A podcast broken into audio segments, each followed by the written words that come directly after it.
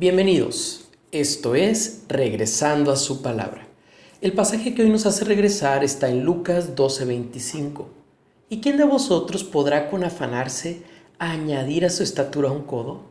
Hans Christian Andersen, autor de cuentos tan conocidos como Las ropas nuevas del emperador, tenía fobia de que lo enterraran vivo. Por eso llevaba siempre una nota en el bolsillo que decía que en caso de que lo encontraran inconsciente, no asumieran que estaba muerto. A menudo dejaba otra nota en su mesita de noche que decía, solo parece que estoy muerto.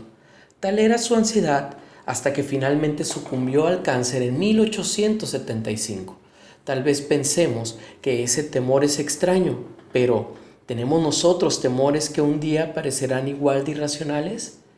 Es posible que llegue el día en que miremos atrás y nos asombremos de nuestras propias ansiedades.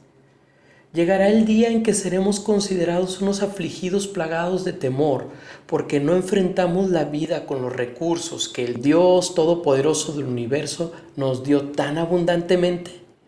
La preocupación no cambia nada, pero confiar en el Señor cambia completamente la manera como vemos la vida.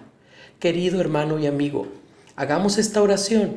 Perdónanos, Señor, por nuestra inclinación a preocuparnos.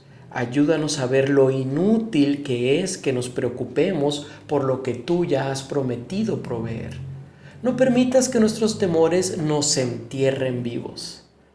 Recuerda, cuando ponemos nuestras preocupaciones en manos de Dios, Él pone su paz en nuestros corazones.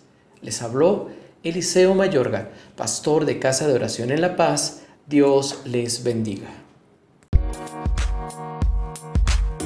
Thank you.